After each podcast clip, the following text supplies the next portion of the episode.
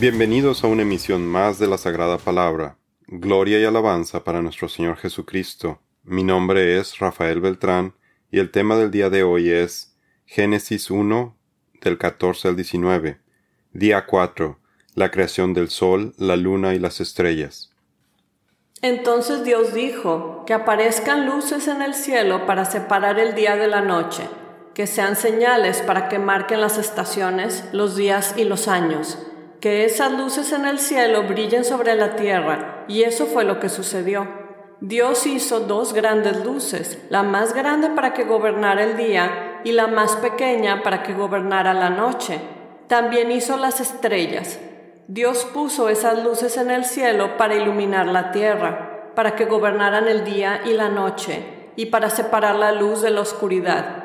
Y Dios vio que esto era bueno. Y pasó la tarde y llegó la mañana, y así se cumplió el cuarto día. Génesis 1, 14 al 19.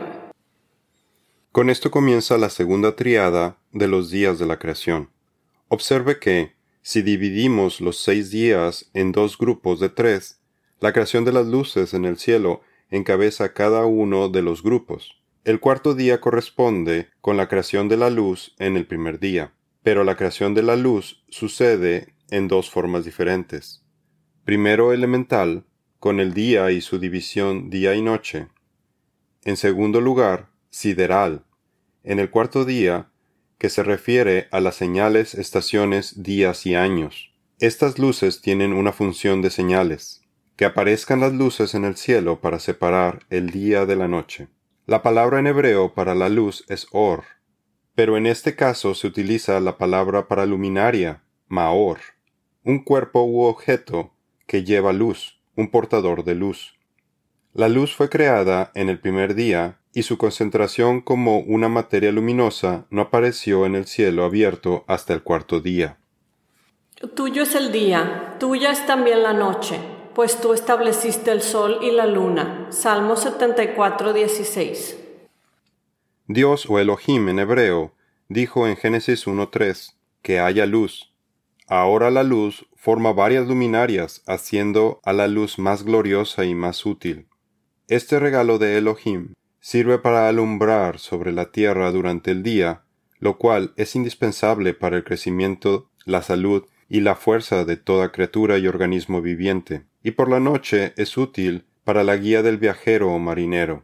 También estas luces sirven como un gran reloj natural del hombre para dividir entre el día y la noche determinando los periodos de tiempo como días, meses, años, estaciones, festividades, etc. Pero mi pacto lo estableceré con Isaac, el hijo que Sara te dará el año que viene por estos días. Génesis 17:21. Señales. Las señales son muestra del continuo cuidado del Señor para el hombre. Las estaciones del año fueron establecidas por la posición del sol, la luna y las estrellas. Las señales también tienen especial referencia en las constelaciones. Dice el Señor, ¿puedes dirigir las constelaciones a través de las estaciones del año o guiar a la osa mayor con sus cachorros a través del cielo? Job 38:32 Los cuerpos celestiales se utilizan en parte como presagios de eventos extraordinarios, como en Mateo 2.2, y como signos de cambios y sucesos importantes en el reino de Dios como los que se muestran en los juicios divinos. Dice Jesús, inmediatamente después de la angustia de esos días, el sol se oscurecerá, la luna no dará luz, las estrellas caerán del cielo, y los poderes de los cielos serán sacudidos. Mateo 24, 29. Cometas, eclipses y estrellas fugaces también estarían incluidas entre las señales del cielo.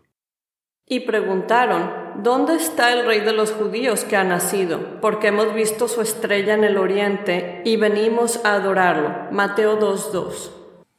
La siguiente frase es marquen las estaciones.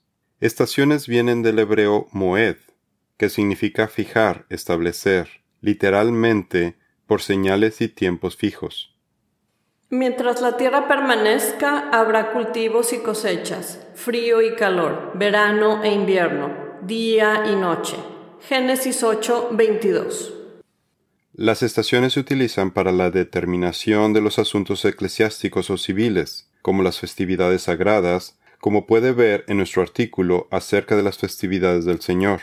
En las ocupaciones agrícolas, la siembra, plantación y cosecha, adicionalmente influyen en el curso de la vida humana, animal y vegetal, por ejemplo en la navegación, en el tiempo de la cría de animales y en las migraciones de las aves. Hasta la cigüeña que surca el cielo conoce el tiempo de su migración, al igual que la tórtola, la golondrina y la grulla. Todas regresan en el tiempo señalado cada año, pero no en el caso de mi pueblo. Ellos no conocen las leyes del Señor. Jeremías 8:7.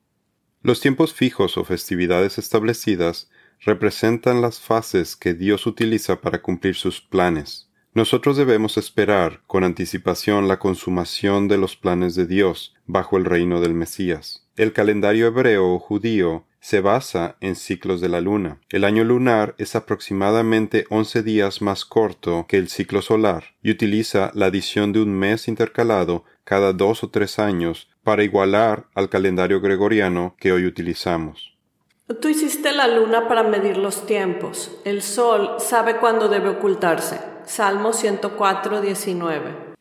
Los días de las festividades se determinaron mediante los ciclos de la luna, como se muestra en Segunda de Crónicas 8:13.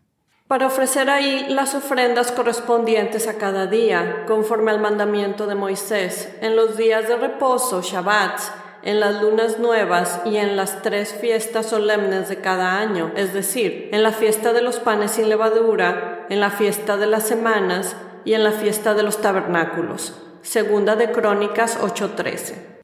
Isaías en Isaías 66, 23 nos dice que estas festividades tendrán lugar en la Nueva Jerusalén, donde toda la humanidad acudirá a adorar al Señor, Shabbat tras Shabbat y luna nueva tras luna nueva. Sigamos con la frase Dios hizo dos grandes luces.